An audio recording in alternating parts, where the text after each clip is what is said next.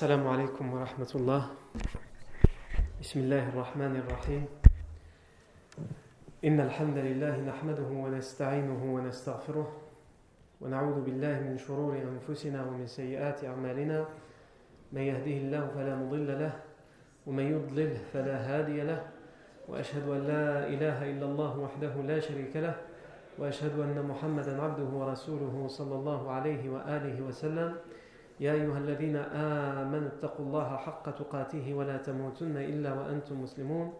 يا أيها الناس اتقوا ربكم الذي خلقكم من نفس واحدة وخلق منها زوجها وبث منهما رجالا كثيرا ونساء واتقوا الله الذي تساءلون به والأرحام.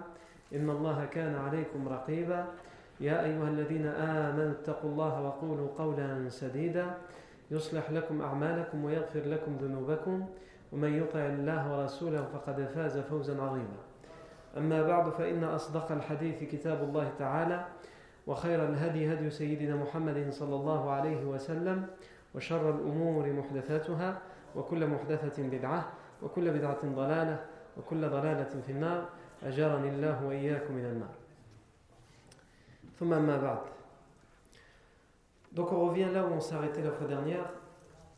Euh, nous sommes toujours à cette fameuse douzième année après la révélation du prophète sallam. Donc le prophète sallam a envoyé Mus'ab ibn Umayr radiallahu anhu à Médine comme étant le premier émissaire et le premier ambassadeur du prophète sallam, et de l'islam à Médine. Il y a été pour euh, présenter, exposer le message de l'islam aux Médinois qui ne sont pas musulmans et aussi il y a été pour enseigner aux convertis de Médine, qui sont loin, à des centaines de kilomètres de la Mecque, à des centaines de kilomètres du prophète sallam, il leur enseigne les rites, la prière, la religion.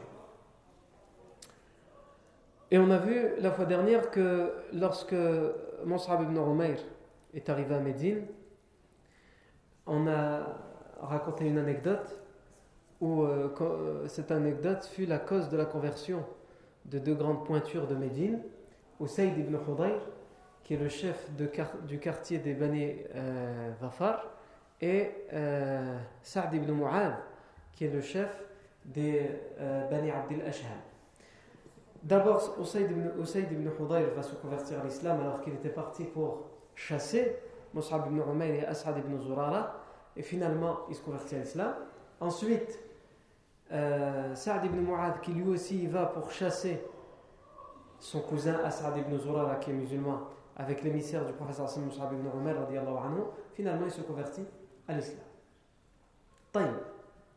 Finalement il se convertit à l'islam et euh, c'est tout son quartier qui le suit puisqu'il leur a dit Saad ibn Mu'ad qui était très respecté dans sa tribu il leur a dit si vous me respectez et vous me suivez, sachez qu'à partir d'aujourd'hui, je n'adresserai à plus personne d'entre vous, ni vos hommes, ni vos femmes, la parole tant que vous ne me suivez pas et que vous ne croyez pas en Allah uniquement et en son messager Muhammad sallallahu Et ils l'ont tous suivi, on a dit sauf une personne, Usayrim, qui lui finira quand même par se convertir, mais il va se convertir quand? Le jour de la bataille de Uhud. Il va se convertir le jour même et il va partir pour la bataille sans avoir jamais prié une seule prière. Il va mourir en martyr dans la bataille de Uhud. Et le professeur Sim dira à son sujet Il a fait peu, mais il a une très grande récompense. Donc l'islam, dans cette douzième année après la révélation, se propage. L'islam se propage à Médine. Il se propage à Médine Puisque en un seul jour, par exemple, tous les Bani Abdel Ashhal se sont convertis à l'islam. En un seul jour, Usayd ibn Hudayr et sa tribu des Bani Dhafar se sont convertis à l'islam. Donc, l'islam se propage. Il se propage par plusieurs causes. La cause de la propagation de l'islam à Médine ne commence pas au moment où Moussa ibn Umayr arrive. Elle a commencé avant, deux ans plus tôt lorsqu'il y a six personnes qui étaient parties faire le pèlerinage en tant que polythéistes, six personnes de Médine qui étaient parties faire le pèlerinage en tant que polythéistes, et finalement, ils sont convaincus par le message du prophète Mohammed et en nuit, de nuit, à Mina, secrètement, ils se convertissent à l'islam. Les six premiers Médinois convertis à l'islam, on les avait cités. As'ad ibn Zurara, qui appartient au Bani Najjar et qui est le doyen des Bani Najjar, le chef des Bani Najjar. As'ad ibn Zurara, Aouf ibn al-Harith, Rafi ibn Malik, Ibn euh, Amir, Qutba ibn Amir et Jabir ibn Abdullah ibn Ri'a.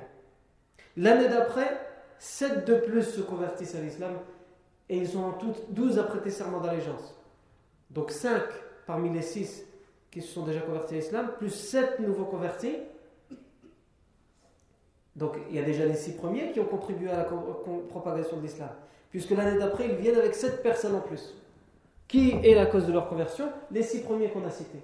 Et les 7 en plus, ce sont Mu'ad ibn al-Harith, Zakwan ibn Abdel Qais, Ubada ibn Samit, euh, Yazid ibn Tha'laba, Al-Abbas ibn Ubada ibn Nadla, Abu al-Haytham ibn Tayyihan, ibn Tayyihan et Awain ibn Sa'ida.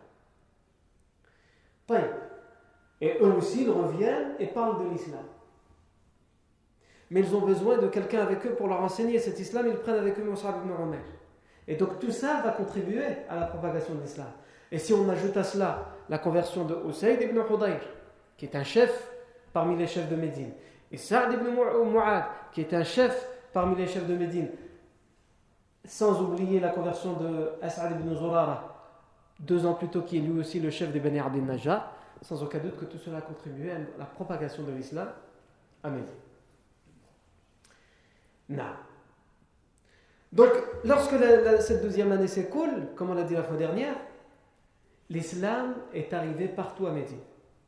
Ça ne veut pas dire que tous les Médinois sont musulmans, non.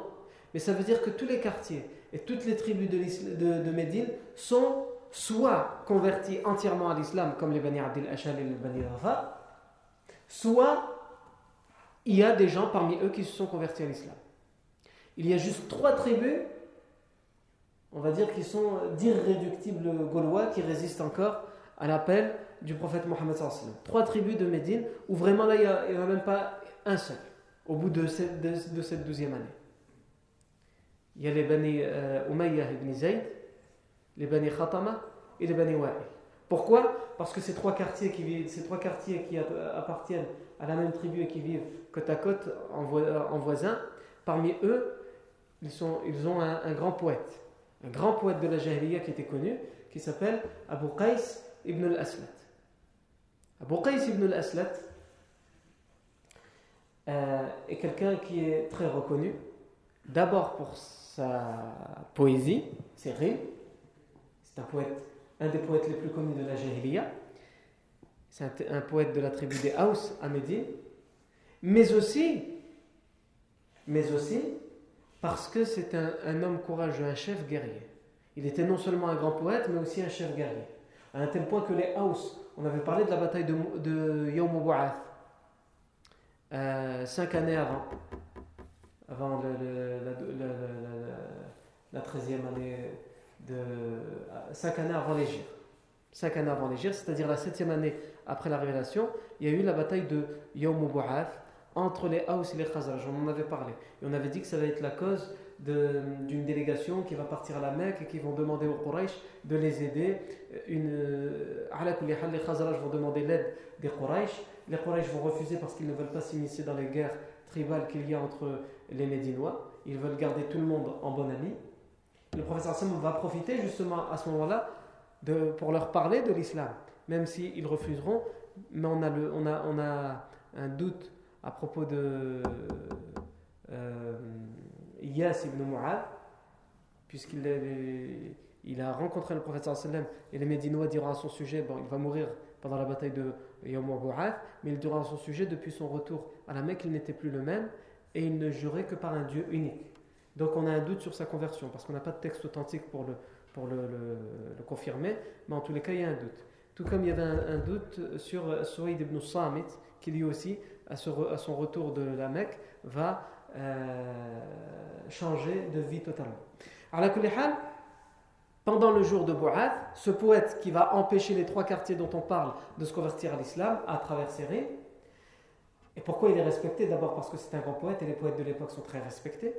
Leur parole est écoutée, elle est respectée. Et ensuite, parce qu'il a prouvé son courage.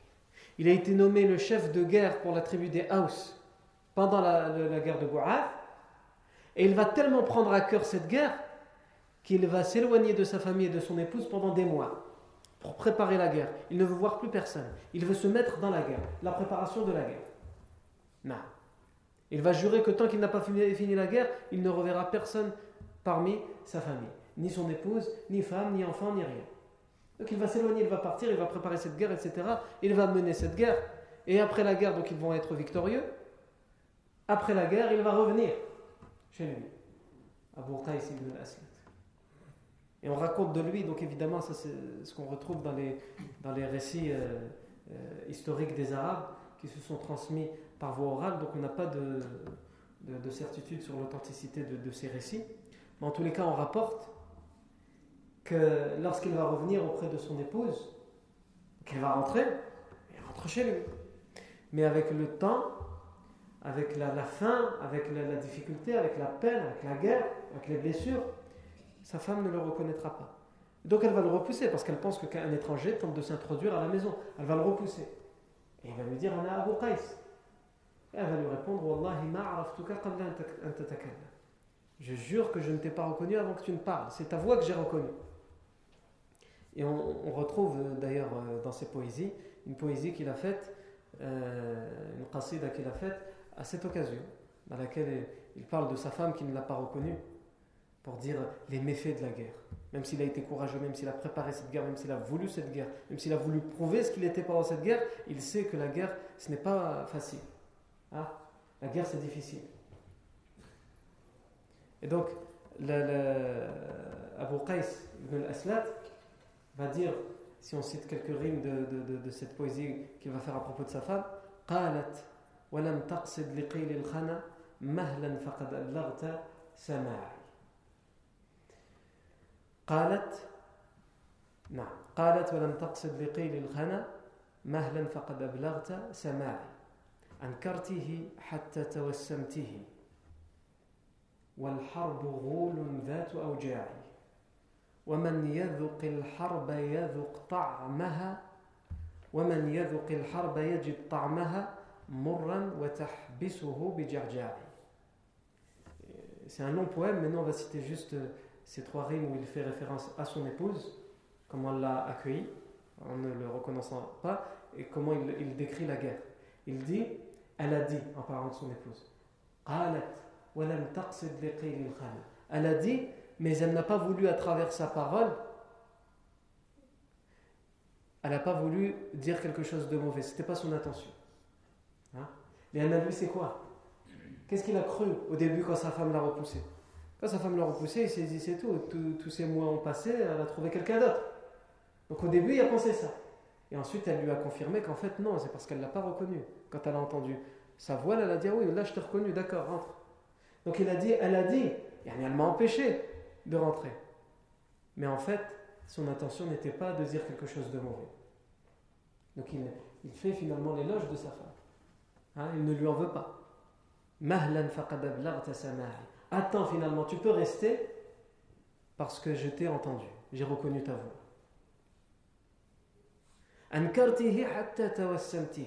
Tu l'as renié en parlant de, de, elle à propos de son mari. Tu as renié ton mari jusqu'à ce que tu le reconnaisses. En effet, parce que la guerre est un monstre qui ne fait que donner, des douleurs. La guerre est un monstre. Et lui, il l'a vécu, il sait de quoi il parle. La guerre, c'est un monstre. Et ça ne laisse que des souffrances, que des peines, que des blessures, que des douleurs.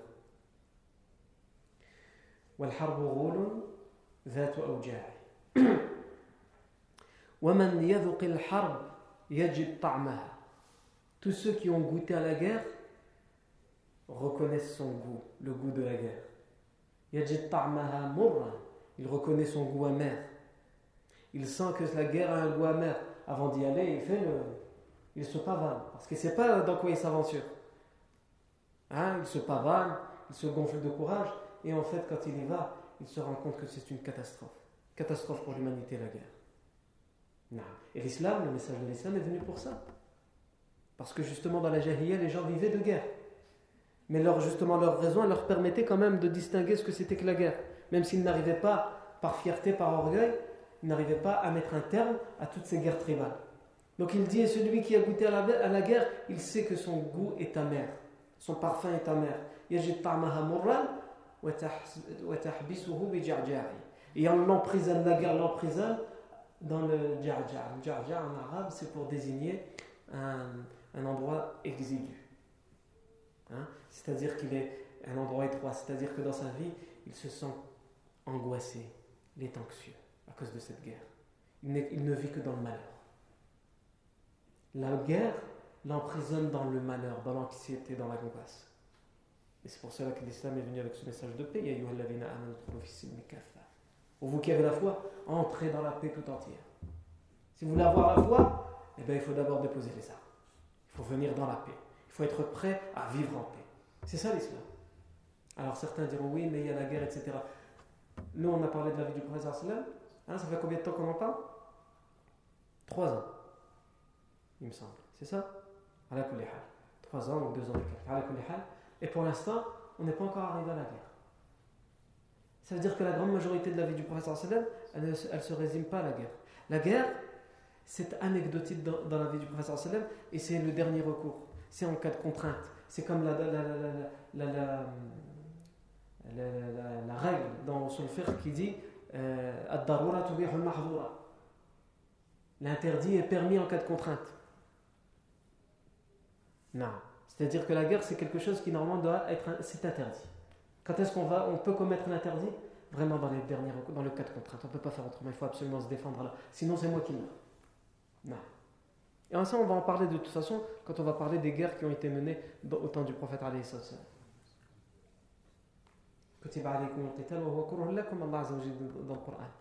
On vous a prescrit la guerre. Donc après, pas tout de suite, pas la douzième année, mais plus tard dans l'ère médinoise. Allah Azzawajal dit on vous a prescrit la guerre et c'est quelque chose que vous détestez. Pourtant, les, gens dans la Jahiliya, ils détestaient pas la guerre. Et ils, aimaient faire, ils voulaient faire la guerre. Pourquoi alors Allah il dit on vous, a décrit, on vous a prescrit la guerre, mais c'est quelque chose que vous détestez C'est-à-dire on vous a prescrit la guerre et c'est quelque chose que vous devez détester. On vous l'a pas prescrit pour que vous l'aimiez. On vous, a prescrit la prière pour que vous l'aimiez. Mais la guerre, non. On vous l'a prescrit mais vous devez la détester. On vous la prescrit uniquement dans des cas exceptionnels où on ne peut pas faire autrement. Où le seul moyen justement de ramener la paix pour l'humanité, c'est de la faire. Et au pire des cas, si tu, es amené à la faire, tu ne dois pas la faire n'importe comment. Non. Donc rien à voir avec ce qu'on entend parler aujourd'hui. Hein? Non. Donc Abu al-Qais ibn al-Aslat, euh, il a été le chef de la tribu des Haus pendant la, bataille de Yawm Et il va contribuer, sa parole, elle est entendue. Il va contribuer à ce que les trois euh, tribus, les Bani Umayyad ibn les Bani Wa'il, les Bani Khatama, ne se convertissent pas à l'islam. On peut dire, mais comment, comment ça se fait que l'islam va se propager partout à Médine, sauf dans ces tribus? À ce point-là, ce, ce, poète avait une parole aussi, euh, aussi euh, audible. En fait, Abu Qais ibn al-Aslat, les historiens divergent à son sujet. Il y en a qui disent qu'il était polythéiste et qu'il est mort polythéiste. Il y en a qui disent, et c'est l'avis euh, le plus probable, la deuxième opinion, il y en a qui disent qu'il n'était pas polythéiste, mais il était ce qu'on appelle Hanifi. Les Hanifi, c'était ceux qui n'étaient pas polythéistes, les rares euh, Arabes minoritaires de l'époque, c'était marginal, ceux qui avaient conservé authentiquement euh, les rites d'Ibrahim salam. Il n'adorait pas les idoles. Il était hanifite. Et qui, mais qu'il va, qui va refuser de se convertir à l'islam malgré, tout. Et selon d'autres historiens, il était hanifi, mais il s'est converti à l'islam, même si au début il ne s'est pas converti. Plus tard, il va se convertir à l'islam. On connaît ces enfants. Ces enfants vont être des compagnons. Ils vont se convertir à l'islam. Il n'y a pas de doute sur ces enfants. Le doute chez les historiens il a à propos de ce poète. On a par exemple Uqba ibn Abi Qais, le fils de Abu Qais ibn al-Asad qui s'appelait Uqba ibn Abi Qais. Lui, il s'est converti à l'islam. Il va se convertir à l'islam. Et d'ailleurs, il va faire partie des, des, des, des braves dans la bataille de Qadisiyya après la mort du prophète sallam, il va mourir en martyr dans la bataille de Qadisiyya, cette bataille qui a permis de libérer l'empire perse en Irak. Non. Taï À propos de ses enfants, euh, puisqu'on dit que ses enfants étaient des compagnons et se sont convertis à l'islam, on a aussi l'histoire d'un de ses enfants qui est la cause de la révélation d'un verset du Coran. Un de ses enfants, dont j'ai oublié le nom, est la cause de la révélation d'un verset du Coran. Le verset dans lequel Allah Azza wa dit ولا تنكحوا ما نكح آباؤكم إلا ما قد سلف إنه كان فاحشة ومقتا وساء سبيلا Et n'épousez point les femmes de vos pères, sauf ce que vous avez fait avant, sauf ce qui est passé. N'épousez point les femmes de vos pères, sauf ce que vous avez fait avant, parce que c'est un acte répréhensible, un acte blâmable. C'est une fahisha, c'est une obscénité, une turpitude, un acte blâmable.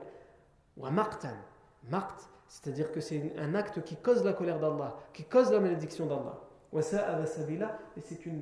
un bien mauvais chemin à suivre, parce que c'est une mauvaise coutume. En effet, les Arabes de l'époque, qu'est-ce qu'ils avaient comme coutume? Ils avaient comme coutume que si leur père était. Euh, donc la, polygamie était largement répandue. Ce n'est pas la polygamie que l'islam va instaurer et instituer. Euh, l'islam, quand il va venir, il va justement limiter la polygamie. Mais à l'époque, la polygamie, que ce soit chez les Arabes ou dans les autres peuples, c'est euh, vas-y. comme il dirait l'autre, open bar. Il n'y a pas de limite. 10 femmes si tu en es capable, 15, fais ce que tu veux. Donc quand on entend l'islam encourage la polygamie, les gens, ils n'ont rien compris. L'islam est venu et l'islam a toujours été pédagogique avec tout le monde. L'alcool, il n'est pas venu, c'était des grands buveurs de vin, il n'est pas venu d'un coup arrêter de boire l'alcool, petit à petit.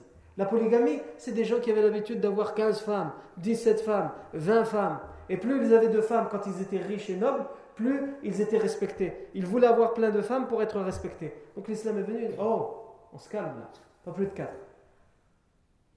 Et déjà ça, c'était une révolution pour l'époque. Donc on voit bien que l'islam est venu limiter, pour apprendre aux gens à comment ils doivent vivre. C'est pas raisonnable. Cette polygamie n'est pas raisonnable. Et même dans le, verset qui parle de la polygamie, Allah dit 4 au maximum, donc 3, donc 2, 3 ou 4 au maximum, à condition ceci, à condition cela des conditions très difficiles à respecter. Et Allah Azzawajal termine par dire Et si vous ne respectez pas cette condition, vous n'êtes pas capable, vous ne vous sentez pas apte à respecter ces conditions, et Allah Azzawajal dit Et vous ne les respecterez point, alors contentez-vous d'une seule. Alors quand on reprend ce verset dans le contexte de l'époque, on comprend la vision de l'islam par, rapport à par rapport à la polygamie. Mais les gens, ils nous prennent ces versets où ils parlent de la polygamie sans remettre dans le contexte. C'est comme le mariage du prophète sallam avec Aïcha, qui était très jeune lorsque le prophète sallam s'est marié avec elle. Je ne vais pas ouvrir cette parenthèse parce que justement, on va bientôt en parler, ça, Inch'Allah. Euh, on aura largement le temps de rentrer dans ces détails. Donc, les Arabes de l'époque avaient une coutume. Ils avaient une coutume qui était quand le père était remarié avec. Euh, donc, euh, quand le père mourait, que le fils ou qu'un des fils reprenne l'épouse de son père décédé, il la reprenne pour lui en tant qu'épouse, mais pas juste pour se marier. La coutume voulait qu'il fallait absolument, c'est comme ça, qu'est-ce que vous voulez que je vous dise, qu'il fasse un enfant avec elle, au minimum. Non. Cette coutume était répandue chez les Arabes, euh, qu'en fonction des tribus. Par exemple, chez les Quraysh, à la Mecque, c'était une coutume qui était euh, on va dire, recommandé. Ce n'était pas obligatoire. Mais à Médine, c'était une coutume obligatoire. Si ton père, pendant la Jahiliya à Médine, meurt et il a laissé derrière lui une épouse autre que ta mère, évidemment, eh bien, tu te maries avec tu dois, à Médine, tu dois te remarier avec elle, même si tu as déjà une épouse, c'est pas grave. Comme on a dit, eux, la polygamie, c'était 5, 6, 18. 103, etc. Bref, je n'ai pas tous les chiffres en tête, mais vous devez les avoir à peu près. Donc, il, euh, euh, il devait se remarier avec l'épouse de son père et enfanter avec elle. C'était obligatoire à Médine.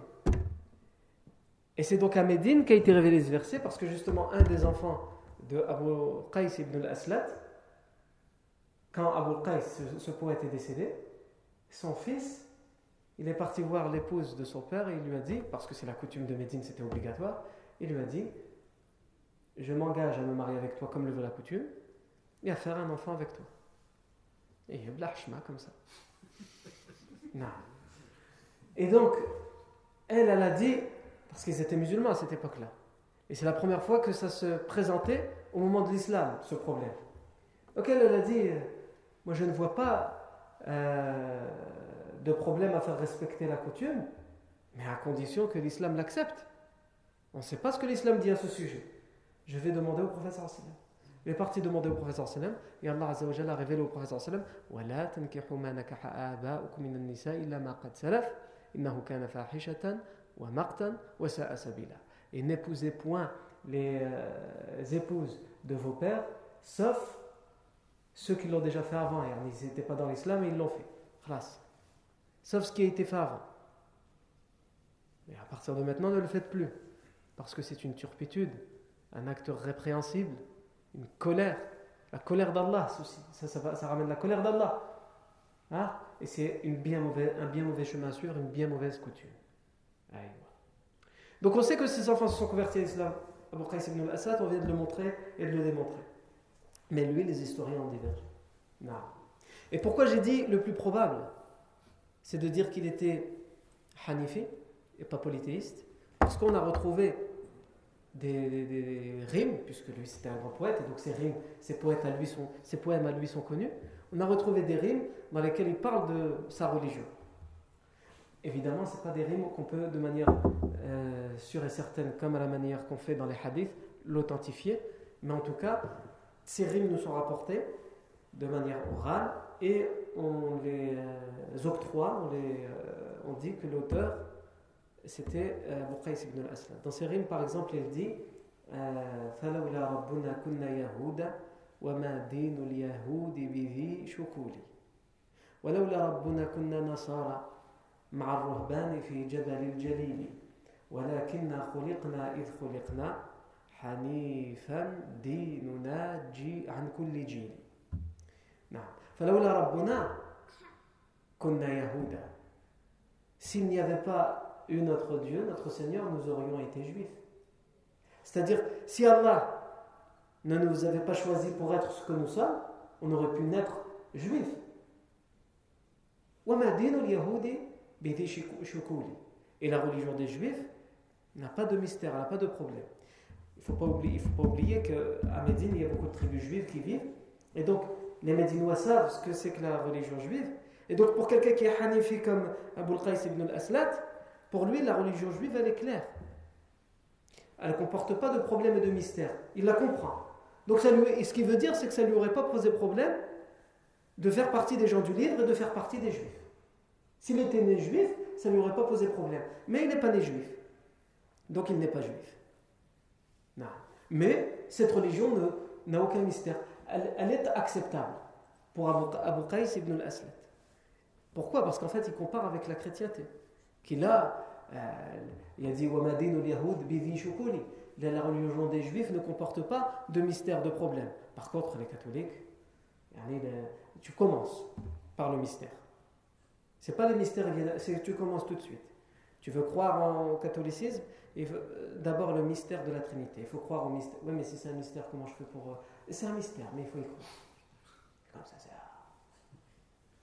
C'est-à-dire ta foi, c'est un mystère. Tu crois? Ouais, je crois. C'est quoi euh, Explique-moi ta foi? Ah, c'est un mystère. Non. Donc ensuite, il dit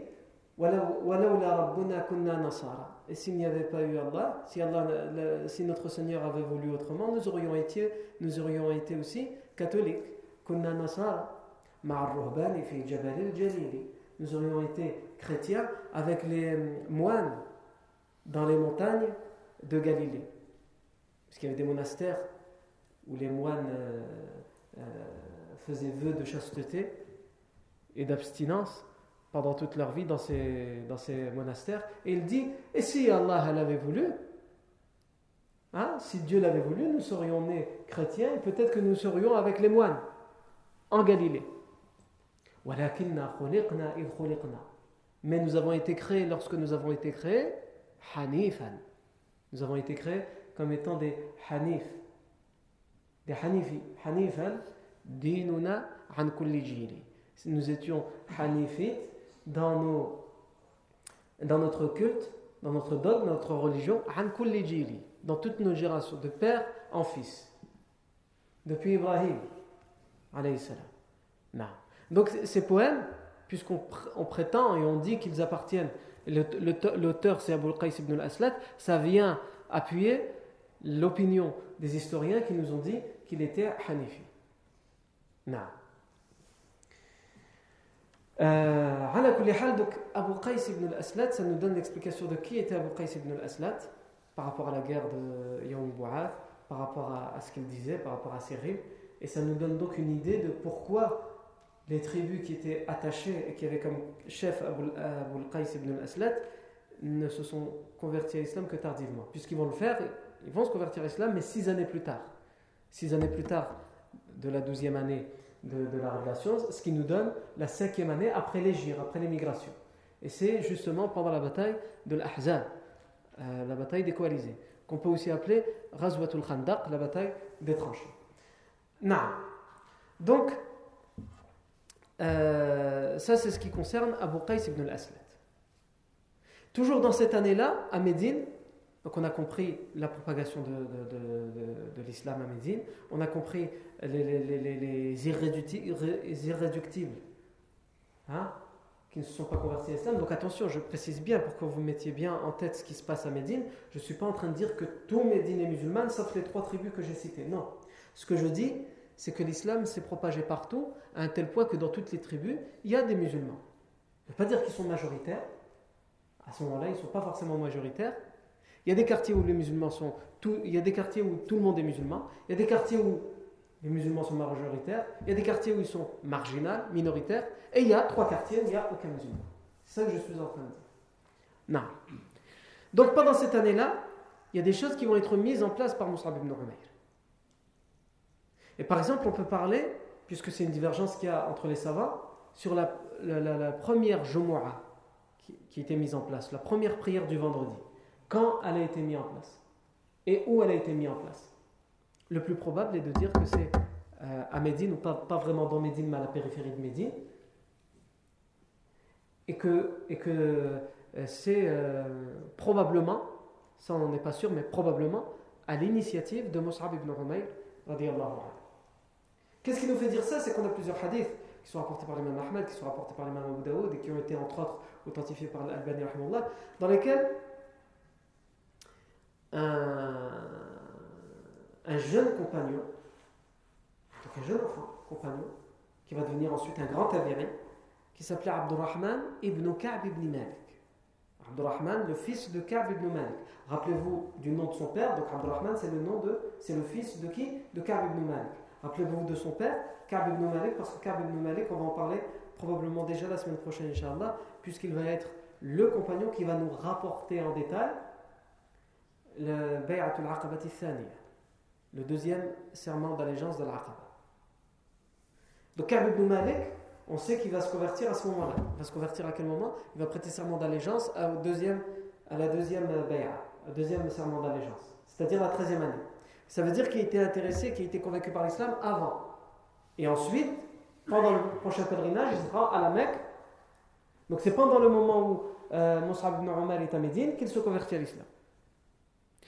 Et le fils de Ka'b ibn Malik, il dit Lorsque mon père est devenu aveugle, donc c'était un âge très avancé, hein, c'est fini cette histoire de Mus'ab ibn Umar, etc.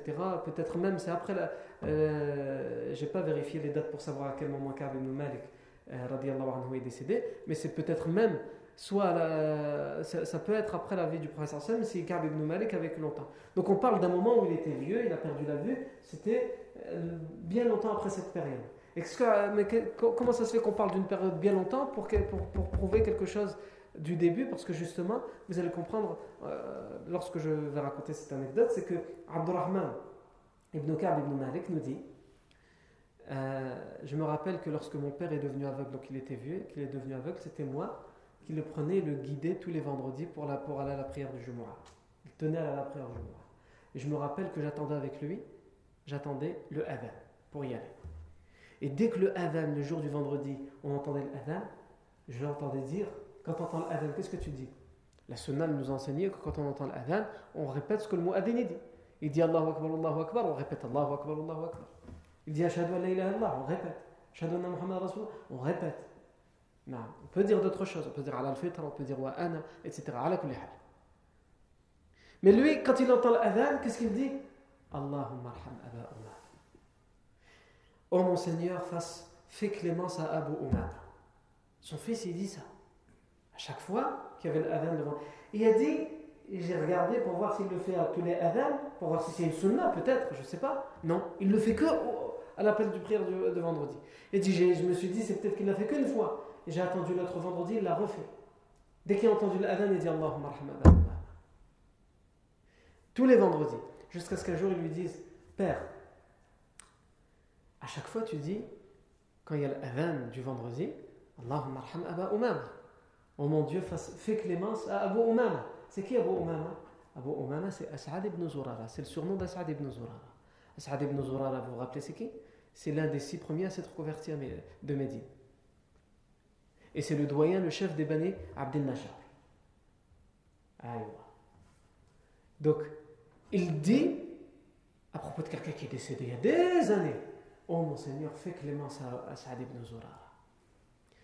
Donc son fils, il lui demande, pourquoi tu dis, oh mon, Seigneur, et tu le fais que pour le Adhan du vendredi, et tu le fais tous les vendredis, tu dis, oh mon Seigneur, fais clémence à Saad ibn Zurara, à Abu Umama. Il va lui répondre, parce que c'est lui le premier à avoir présidé la prière du vendredi à Médine, à la périphérie de Médine. Il nous, il rassemblait, parce que les, gens encore étaient polythéistes, donc il nous a rassemblés, probablement pour que les gens ne les voient pas, à la périphérie de Médine, à un endroit caché, et il leur faisait le jour. Et il dit à chaque vendredi, quand il y a l'adhan, je me rappelle. Je me rappelle de ce bon vieux temps. Où les premières Jumu'ah qu'on a faites, c'était As'ad ibn Zurara, Abu Umama qui présidait le Jumu'ah. Alors je dis, Allahumma arham Aba Umama. Donc euh, ça c'est très important aussi quand on, laisse quelque chose derrière On laisse une cause qui va être la cause des doigts pour nous. Il y en a, ils laissent des causes de malédiction derrière eux. Ah, il y en a, ils meurent et ils laissent derrière eux des gens qui vont dire Tu te rappelles de lui? Ah, Il avait fait ça, il avait fait ça. Il y en a, ils laissent des causes de malédiction. Il y en a, et ça doit être notre cas, on doit tout faire pour, il laisse des causes de miséricorde. Peut-être quelquefois des choses qui sont anodines. Pour cette mosquée, on a un très bon exemple.